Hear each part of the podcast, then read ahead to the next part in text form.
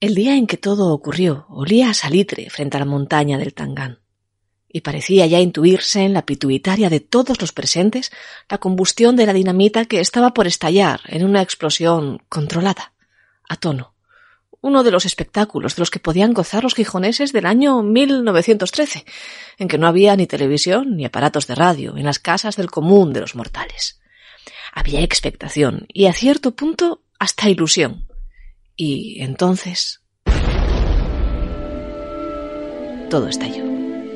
Aquella del 25 de febrero de 1913 fue la mayor tragedia que se recordase en aquel Gijón que no iba mucho tiempo que había visto nacer al musel. La maniobra iba a ser una más. Espectacular, pero una más en la historia del puerto. Sencillamente se necesitaba escombro para construir la estación marítima del Musel y se consideró que el mejor sitio de donde podría sacarse era del pequeño montículo del Tangan, por medio de una explosión controlada que se generaría bajo la dirección del prestigioso ingeniero victoriano Álvaro González.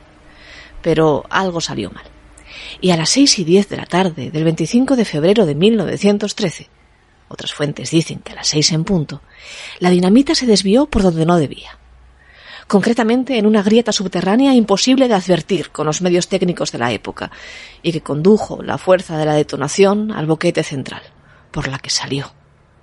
Hubo 22 muertos, pero pudieron ser muchos más.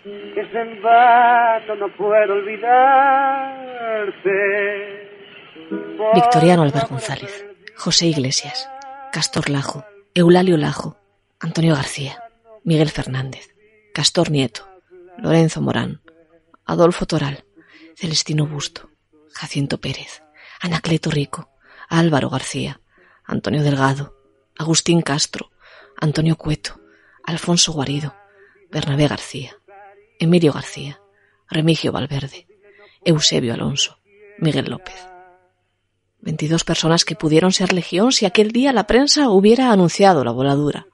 Todo un espectáculo en aquellos tiempos, o si no hubiera caído ese día una lluvia pertinaz que alejara a muchos curiosos de la misma. En palabras del comercio, aquello fue como un fusilamiento.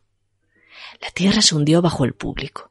El asfalto hizo las veces de metralla y a un punto también lo hicieron brazos, piernas, torsos, los cuerpos partidos en mil pedazos de las víctimas, como si ellos mismos fueran la propia dinamita traicionera. Aquel día se colapsaron las ambulancias y las camas del Hospital de Caridad de Gijón, aunque lo avanzado de la hora, cuando la tragedia ocurrió, hizo que los primeros cadáveres no pudieran recuperarse hasta la mañana del día siguiente. Junto a los cuerpos, relojes parados a las seis en punto, boinas ensangrentadas y los restos, en definitiva, de la tragedia. Todos los médicos de la ciudad se presentaron voluntarios para atender a los heridos, y el material sanitario se acabó en cuestión de horas botellas de champán, de whisky o de coñac, fueron donadas masivamente por la población, al llamado de los facultativos, que necesitaban desesperadamente algún líquido que pudiera hacer las veces de anestésico, después de tener que amputar piernas a alguno de los heridos, sin ningún tipo de calmante entre medias, imagínense.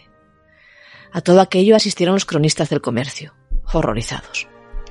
Nunca, Nunca antes en la historia de la ciudad se recordaba haber vivido un día de tanta tensión ni de tanta desgracia.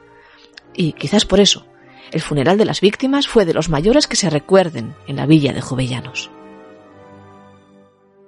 Fueron 30.000 personas, nos dice la prensa, colapsando las calles en un acto presidido por el mismo rey Alfonso XIII, aunque, eso sí, no de forma presencial, sino estando representado por el Ministerio de Fomento, por el ministro se condujeron los cadáveres al cementerio de Ceares, con la banda de música y el orfeón.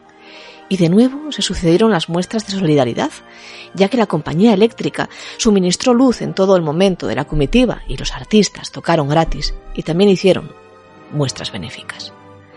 Al día siguiente, uno de los heridos, Tomás Amutio, pidió un ejemplar del comercio a los reporteros para leer en voz alta la crónica del luctuoso acto a sus compañeros de hospital. Y ahí está. Esa es la historia. Tan sencilla como dolorosa e inolvidable en el imaginario de la ciudad. La tragedia de 1913, de la cual se cumplen ahora 108 inviernos, fue la peor que se recordase en el año en que ocurrió, con un museo casi recién estrenado y una ciudad que vivía con ilusión y crecimiento exponencial, las mejoras industriales de Gijón. Trascendió incluso a la prensa nacional, publicó extensos reportajes gráficos del suceso y que llegó a definir como un auténtico Gólgota lo ocurrido en la ciudad asturiana. Un Gólgota, un monte del Calvario cuya desventura tardaría en olvidar la villa de Jovellanos. Ocurrió en 1913. Recuerden, en 1913, un 25 de febrero, a las seis casi en punto de la tarde, la hora en la que se detuvieron para siempre más de una veintena de relojes.